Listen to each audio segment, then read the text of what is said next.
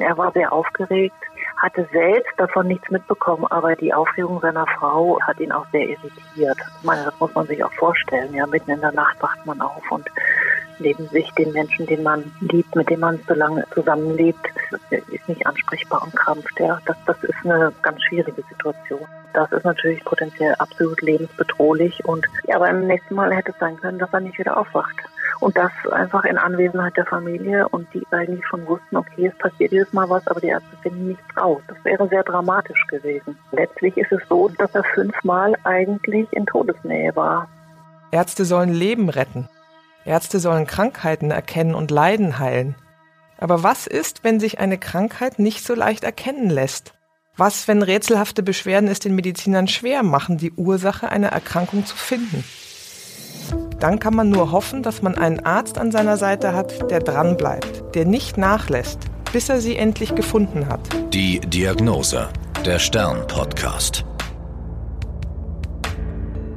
Ich bin Annika Geißler, Ärztin und Redakteurin und beim Stern für die Rubrik Die Diagnose verantwortlich. Hier erzählen Mediziner von ihren ungewöhnlichsten Fällen. In dieser Folge telefoniere ich mit Claudia Schmid. Mittlerweile arbeitet sie in Norddeutschland als niedergelassene Psychotherapeutin. 25 Jahre hat sie vorher als Allgemeinmedizinerin gearbeitet. 16 Jahre lang in einer Praxis in Freiburg. Aus dieser Zeit erinnert sie sich an einen 55-jährigen Handwerker.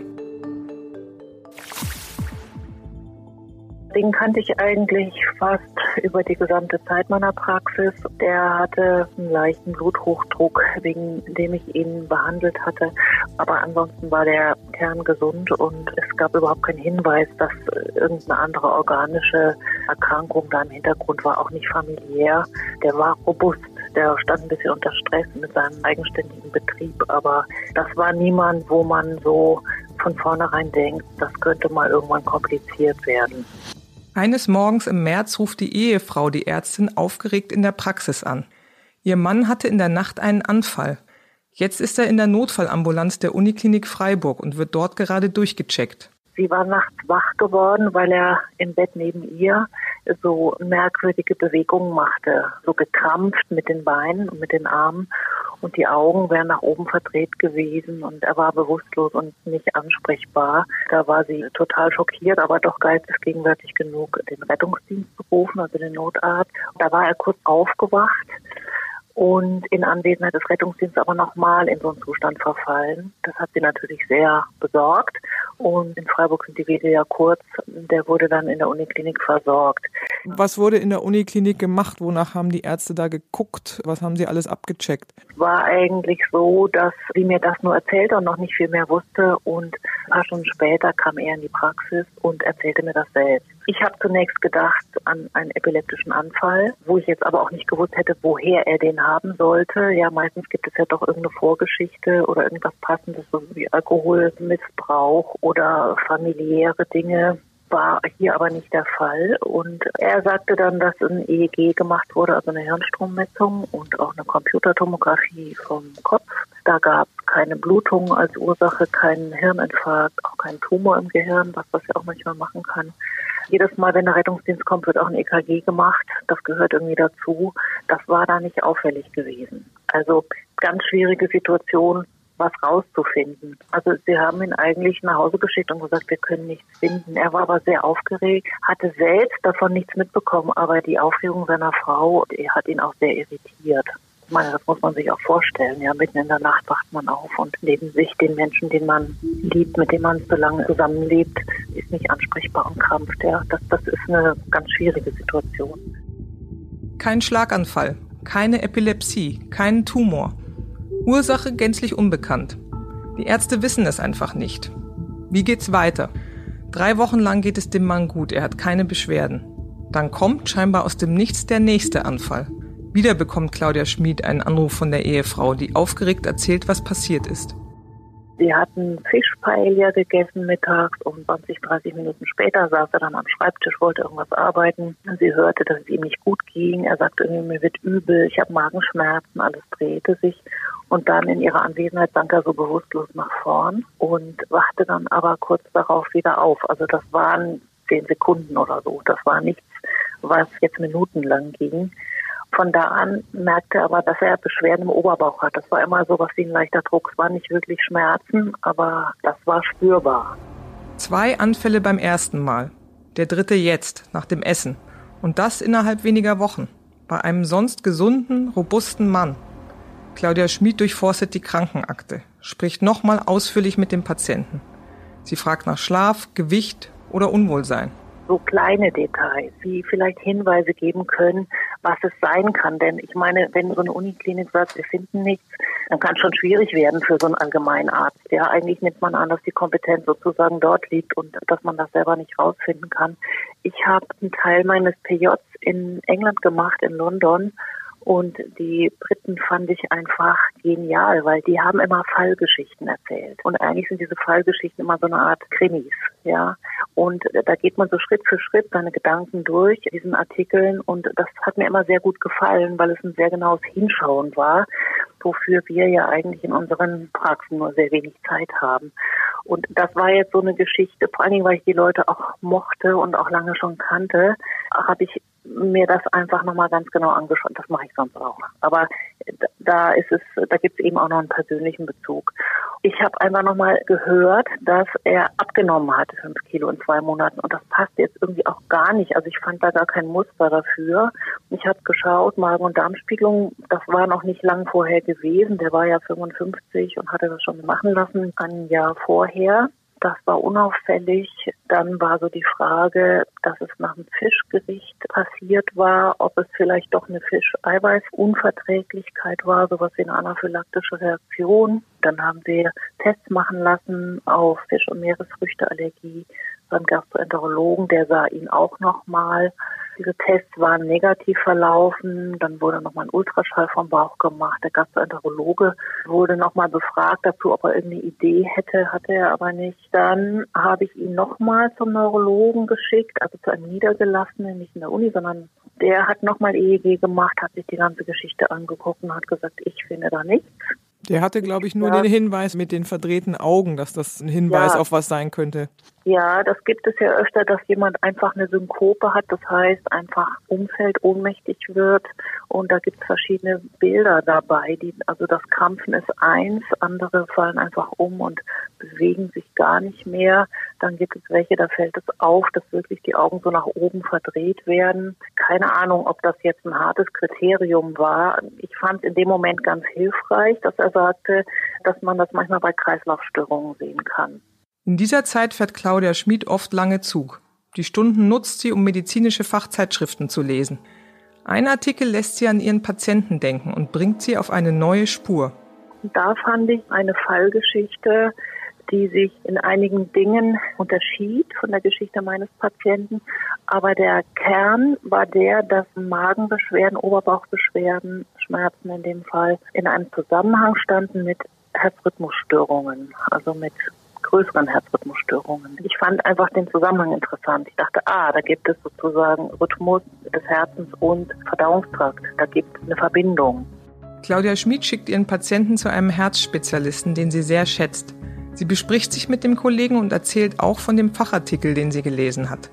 Der Kardiologe untersucht Herz und Kreislauf des Mannes. Unter anderem macht er ein Belastungs-EKG.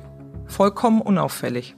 Man hätte ja auch erwarten können, dass vielleicht auffällt, dass er schon relativ langsam Herzschlag hat als Basis oder dass zum Beispiel in dem Langzeit-EKG, das wurde dann drei Tage lang gemacht statt nur 24 Stunden, dass man da zum Beispiel sieht, dass nachts der Puls stark abfällt. Es gibt Leute, die haben dann so 35 Schläge pro Minute nachts.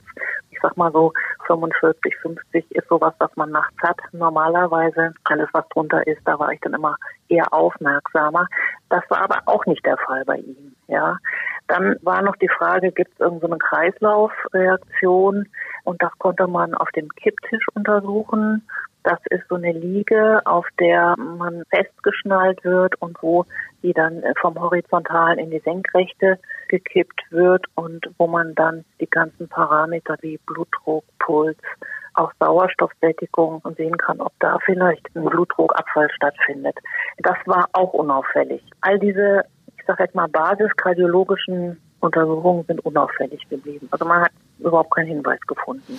Das heißt, wenn man, wenn man zusammenfasst, der erste Anfall, nenne ich das jetzt mal, war im März oder die ersten zwei gleich kurz hintereinander. Dann gab es den, den Sie beschrieben haben, wo der Mann am Schreibtisch zusammengesackt ist. Mhm. Äh, dann hatten Sie das in der Fachzeitschrift gelesen, den Zusammenhang. Der Mann ist vom Kardiologen durchgecheckt worden und man hatte immer noch keinen richtigen Hinweis. Mhm. Wie ging das dann weiter? Ja, ich meine, ich war da schon so in Hab-Acht-Stellung. Das war ja eigentlich jemand, der sehr leistungsfähig war und auch sein musste als Handwerker. Das wäre ja nicht auszudingen gewesen, wenn das irgendwo im Verkehr passiert wäre. Aber wir konnten einfach nichts tun.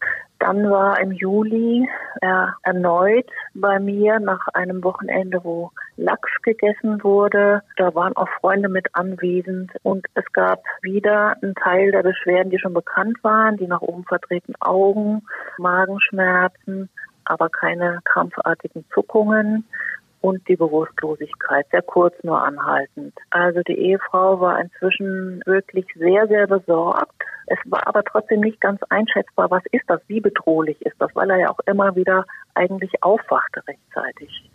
Der vierte Anfall. Erneut schickt die Ärztin den Patienten zum Kardiologen.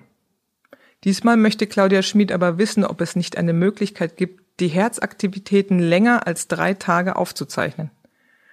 Die Lösung ist ein Reveal-Recorder, ein kleiner Herzmonitor in der Größe eines USB-Sticks, der bis zu drei Jahren permanent die Herzaktivitäten dokumentieren kann. Der Kardiologe hat ihn dann ins Erdzentrum überwiesen und dort haben sie dann diesen Reveal-Recorder unter die Haut implantiert. Da macht man auch nur einen ganz kleinen Schnitt, halben Zentimeter links über dem Herzen unter der Haut. Also das ist eigentlich auch keine große Geschichte. Also es ist nicht zum Beispiel, wo Drähte in das Herz gehen, in das Herzinnere, sondern das ist wirklich nur eine Sache, die man über dem Herzen platziert. Dazu gibt es dann so eine Fernbedienung, und wenn so ein Fall nochmal eintritt, dann muss man diese Fernbedienung quasi über diese Stelle halten. Das erfordert natürlich eine gewisse Geistesgegenwart und das kann man auch nicht, wenn man alleine ist. Ja, also die Methode hat auch ihre Schwächen in diesem Fall, aber war ja die Ehefrau immer in der Nähe. darf ich da ganz kurz nochmal einhaken? Das ja? heißt, es ist ein kleiner Rekorder, der unter die Haut eingepflanzt wird und der zeichnet die ganze Zeit das EKG auf und die äußere Fernbedienung markiert dann sozusagen den Zeitpunkt. Also muss man draufdrücken, um zu sagen, jetzt ist ein komischer Anfall. Äh, genau. Muss man sich das so genau. vorstellen? Genau. genau, dass man sozusagen die Stelle findet. Da wird ja über eine ganze Zeit werden diese ähm, Herzaktionen aufgezeichnet und es muss markiert werden, wo die sogenannte Stelle ist, weil es könnte ja auch sein, dass da gar nichts zu sehen ist.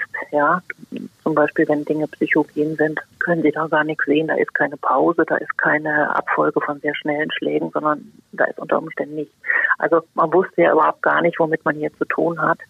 Das ist schon ein echtes Novum eigentlich gewesen, was hier eigentlich die Lösung auch ermöglicht hat. Alles, was dem Ehepaar jetzt übrig bleibt, ist abzuwarten. Abzuwarten, bis der nächste Anfall kommt. Eine sehr belastende Situation für die beiden. Einige Wochen später grillt das Ehepaar mit Freunden. Es ist August. Fünf Monate sind seit dem allerersten Anfall vergangen. Nach diesem Essen tritt wieder einer auf, der fünfte. Der Mann bekommt die bekannten Beschwerden. Seine Frau ist auf Zack und hält die Fernbedienung an den Herzrekorder. Das muss man aber auch erstmal schaffen in der Situation, weil eigentlich würde man denken, okay, vielleicht muss man mit der Wiederbelebung anfangen. Also ich, ich fand das aus meiner Sicht eine ziemlich schwierige Situation. Er wachte dann aber wieder auf, dann konnte man das Gerät auswerten und das Ergebnis war schon verblüffend, weil das Herz da 32 Sekunden lang wirklich ausgesetzt hat und 32 Sekunden ist eine sehr, sehr lange Zeit. Kein Herzschlag. Mehr als eine halbe Minute lang. Die Kardiologen untersuchen das Herz elektrophysiologisch. Mit einem Katheter setzen sie elektrische Impulse, um unter anderem den Sinusknoten zu überprüfen, den Taktgeber des Herzens. Der war insofern erkrankt, als er aussetzte, immer mal wieder aussetzte. Und das ist natürlich potenziell absolut lebensbedrohlich und man weiß ja auch nicht, wann sozusagen der Herzschlag wieder einsetzt und ob. Also insofern war hinter der Schreck sehr, sehr groß, weil die vier Male vorher, wo er den Anfall hatte, das hätte auch sein können, dass er einfach nicht wieder aufwacht. Das Ganze hat ja auch mit dem unwillkürlichen Nervensystem zu tun. Man kann ja sagen, warum passiert das immer nach dem Essen? Man dachte ja erst beim Lachs und bei der Paella, es hätte mit dem Fischunverträglichkeit zu tun. Das war es ja gar nicht. Da hat das unwillkürliche Nervensystem, spielt da glaube ich auch noch eine Rolle in der ganzen Sache, oder? Ja, letztlich passte dann doch alles ganz gut zusammen. Beim ersten Mal war ihm das im Schlaf passiert die anderen vier Male kurz nach dem Essen. Und äh, das sind Situationen, wo das unwillkürliche Nervensystem vom Sympathikus auf den sogenannten Parasympathikus umstellt. In den Situationen stellt sich der Körper auf Verdauung und Ruhen ein. Und da, das kann eigentlich jeder bei sich selber auch beobachten, verlangsamt sich der Herzschlag. Ja, wenn man jetzt dann nachts zum Beispiel ein Langzeit-EKG machen würde, bei jeder normalen Person sieht man, dass der Puls von sagen wir mal 60 bis 80 so im Schnitt tagsüber, dann auf äh, zwischen 50 und 60 absinkt während des Schlafes und bei der Aufwachreaktion morgens wieder hochgeht. Ja, bei diesem Patienten war es dann letztlich so, dass durch die Nahrungsaufnahme, also die Verdauungsfunktion, die dann begann, so eine halbe Stunde, 20 Minuten nach dem Essen, dass das den Taktgeber beeinflusst hat, weil äh, sozusagen auf den Parasympathikus umgeschaltet wurde und der Taktgeber die Information bekam, umzuschalten. Und in seinem Fall war es aber so, dass es sich nicht verlangsamt hat, sondern offensichtlich ist die Sinusfunktion ausgefallen. Nochmal langsam. Der Sinusknoten sorgt für einen regelmäßigen Herzschlag. In Ruhephasen, beim Schlafen und nach dem Essen schlägt das Herz normalerweise langsamer. Bei diesem Patienten war es aber so, dass wenn der Körper auf Ruhen und Verdauen umschaltete, der Sinusknoten eben manchmal ganz ausfiel. Das Herz blieb eine Zeit lang stehen. Und das konnte man vorher beim Kardiologen, Sie haben ja gesagt, Belastungs-EKG wurde gemacht, Langzeit-EKG sogar über drei Tage, nicht gesehen werden. Nee, das konnte nicht gesehen werden. Das war offensichtlich auch nicht provozierbar, ja. Belastungs-EKG geht über ein paar Minuten. Das ist ja nur ein ganz kleiner Zeitausschnitt. Und drei Tage, ich meine, es war ja auch vorher schon so, dass eigentlich alle paar Wochen sowas passierte. Und wenn Sie für drei Tage Langzeit-EKG anlegen, was schon viel länger ist als normal, normalerweise macht man Langzeit-EKG über 24 Stunden.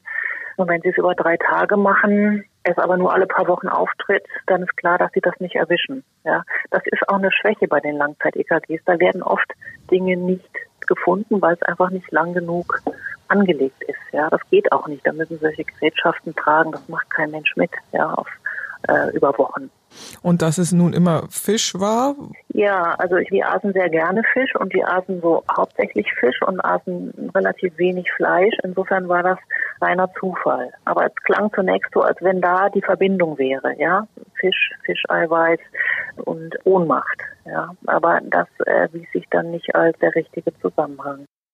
Zumal der Patient eigentlich viel zu jung für eine Erkrankung des Sinusknotens ist. Er hatte auch gar nicht das klassische Alter dafür, muss man sagen, ja. Das sind häufig ältere Patienten, 65, 70 bis 80 oder so, bei denen man sieht, dass über die Jahre die Herzfrequenz langsamer wird. Und das sieht man über Jahre, ja. Bei ihm war aber quasi alles in diesem einen Jahr aufgetreten.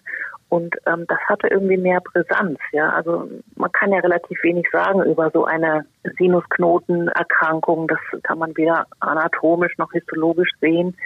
Ja, aber beim nächsten Mal hätte es sein können, dass er nicht wieder aufwacht. Und das einfach in Anwesenheit der Familie und die eigentlich schon wussten, okay, es passiert jedes Mal was, aber die Ärzte finden nichts raus. Ja, das, das wäre sehr dramatisch gewesen. Wie haben die Ärzte nun darauf reagiert? Sie setzen dem Patienten einen Herzschrittmacher ein. Das kleine elektronische Gerät stimuliert den Herzmuskel über einen elektrischen Impuls, wenn der natürliche Taktgeber ausfällt. Danach hat der Mann nie wieder einen Anfall. Allerdings, Fünf dramatische Zwischenfälle in fünf Monaten. Das hat Auswirkungen. Das Problem war aber, dass diese mehrfachen Anfälle doch etwas hinterlassen hatten. Die hatten schon Spuren hinterlassen. Es war so, dass der Mann immer mehr an Gewicht auch abnahm, Schlafstörungen bekam. Wir haben für ihn dann eine psychosomatische Reha auch organisiert in der Vorstellung, dass das einfach für ihn und für die Frau natürlich, aber dass das auch traumatisch war, weil es ja eigentlich immer wieder die Todesnähe war. Ja. Und der Körper speichert das schon ab als das, was es gewesen ist. Diese Gewichtsabnahme. Er hatte das letztlich angefangen zu verbinden, wenn ich esse, danach kann sowas passieren. Ja. Und er hat immer weniger gegessen und immer mehr darauf geachtet, dass es kein schweres Essen war und so weiter und hat dabei aber abgenommen. Also es hat sich quasi in so eine Art untypische Essstörung dann entwickelt aus Angst. Und so sind auch die Oberbauchschmerzen zu erklären? Ja, ich denke, dass das körperliche Symptom quasi immer bewusst gemacht hat, da ist was, was nicht stimmt. Er hat dann diese psychosomatische Reha schon auch gemacht, hat sich stabilisiert. Das Gewicht ist aber nie wieder das alte geworden danach. Ja, also da ist auch was zurückgeblieben. Das ist nicht so jetzt gewesen, ach, Reveal-Recorder, Schrittmacher und alles ist gut, sondern es ist auch eine tiefe Verunsicherung über den eigenen Körper geblieben. Trotzdem, die Lebensgefahr ist gebannt. Der Handwerker kann seinen Alltag wieder meistern. Manchmal ist es das Zusammenspiel mehrerer Dinge, das die Lösung bringt. Eine hartnäckige Ärztin, ein Fachartikel zum richtigen Zeitpunkt und eine taffe Ehefrau. Das war die Diagnose. Mein Name ist Annika Geißler. Bis zum nächsten Mal. Die Diagnose, der Stern-Podcast. Alle zwei Wochen neu auf AudioNow und stern.de.